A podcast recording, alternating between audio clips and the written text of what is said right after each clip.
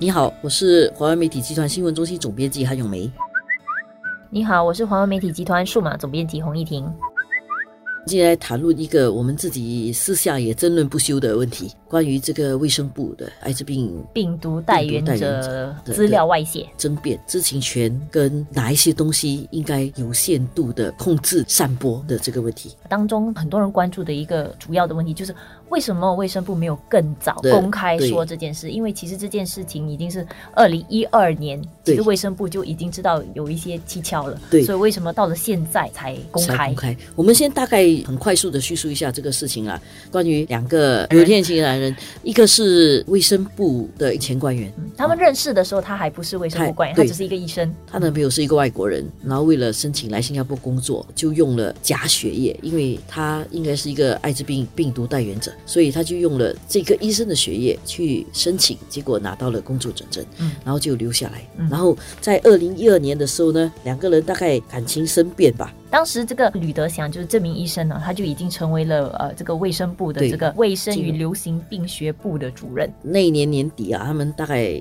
两人可能感情生变。美籍男友。美籍男友 b r o c h e s 嗯声称她的男友女医生把她患有艾滋病的这个资料库有她的名字的这个资料库外泄，所以卫生部就去调查，去调查了发现，诶，其实都没有她的名字，所以卫生部就以说她可能在欺骗人力部，获对得批准拿到这个就业准证，所以就展开了这个调查。然后调查后来就揭露了一连串的事情啦。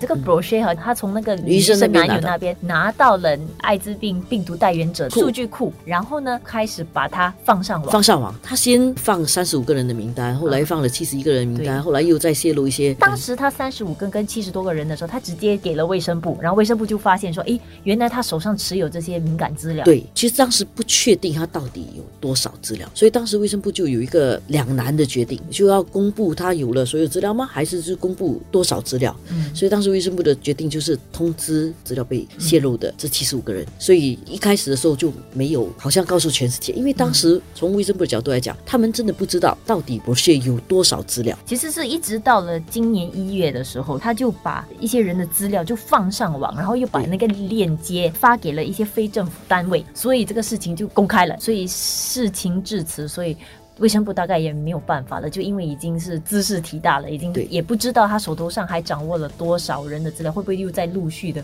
公开？公开所以呢，选择了公开这件事情、啊。对。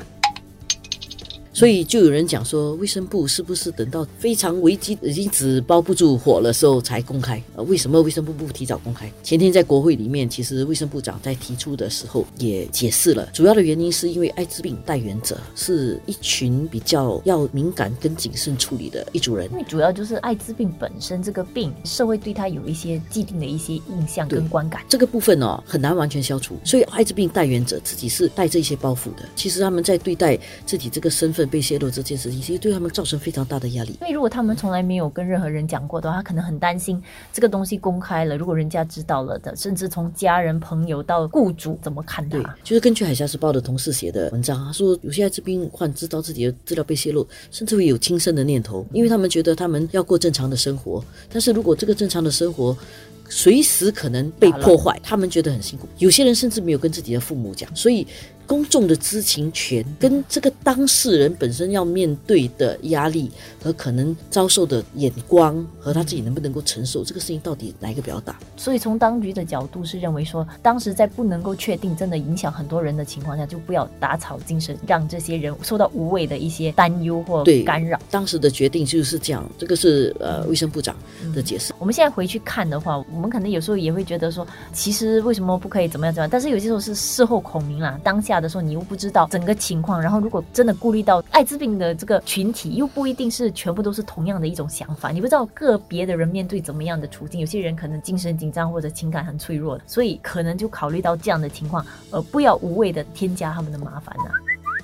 这件事情来讲，这个罗谢是精神上有一点不稳定的，他随时可以做什么事情，我们是没有办法预测的。好像他会闯进他妈妈家，连他母亲大概都不太能够处理他的这种不稳定性。这个是一个，如果我们碰到一个非正常的情况，你不能够预测的时候，你你很难处理。然后另外一个比较原则性的问题，我们在想知情权这个事情，你在哪一个环节可以行使，哪一个环节可以用知情权来捍卫？而且它是不是大于一切？它是不是就是最高的指标？就是一定要达到公众知情权是为大？还是你其实想到受害者当事人的利益？如果你想到受害者当事人的利益为主的话，你先考虑这个，才考虑知情权，这样会不会其实是比较好？所以这个问题，我相信可以根据不同的个案有不同的讨论。不过在这件事情上，我是觉得当事人的利益大过一般公众其他人的知情权。但是东西需要揭开了之后。就应该让我们知道详情了，所以我觉得现在你看到这个 sequence of things，就是这个事情的步骤，我觉得